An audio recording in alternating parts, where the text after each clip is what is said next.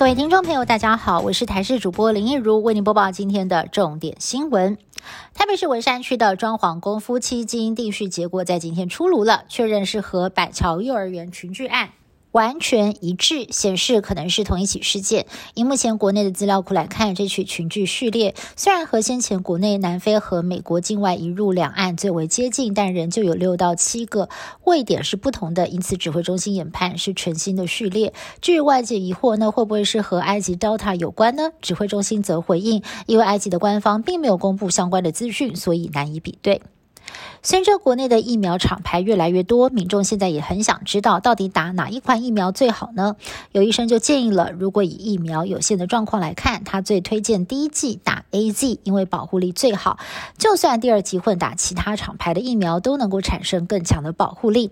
两剂的间隔四十五周的效果，甚至比间隔十二周更好。但如果第一剂选择打莫德纳或者是 B N T，就要注意两剂的间隔时间了，因为第一剂的保护力会随着时间下。降，但是民众也不用太过担心，因为只要补上了第二剂，保护力又会迅速提升。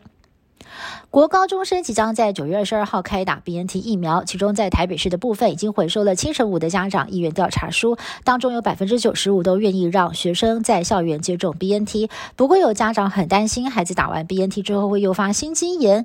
独立专家赵明威呢就在脸书上 Po 文说，第一季打 BNT 基本上没有什么大问题，但是第二季可以混打其他非 mRNA 的疫苗来降低风险。而台医院心脏科医师林卫文也认同，但是强调还是要。等到相关的数据出炉之后再做规划比较好，而且目前国内也尚未允许类似混搭。不少国家开打第三剂新冠疫苗，指出疫苗的保护力会随着时间下降。不过，A Z 疫苗的发明人牛津大学教授 Sarah Gilbert 他却出面了反对全民补打计划。他主张并不是每个人都需要第三剂，并且强调 A Z 疫苗的效力在大部分人的身上，效力都是很持久。另外，美国有两名即将卸任的 F D A 专家跟多名科学家也在最新的医学期刊上发表文章，指出目前还没有足够的证据显示一一般。大众应该要接种加强针。振兴五倍券即将上路，行政院力推数位券，除了各部会加码的八大券，周周推出抽奖活动。行政院长苏贞昌亲自委托金融业对数位券加码回馈。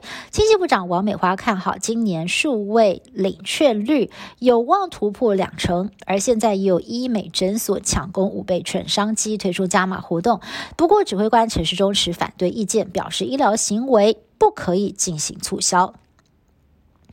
日本东海道南方外海十四号清晨，在当地时间的七点四十六分，发生了规模六点二的地震。虽然地震的深度四百五十公里，相当深，最大震度只有三，也没有引发海啸的危险，但感受到地牛翻身的范围非常大，包括了东京都千代田区、茨城县、立木县都天摇地动。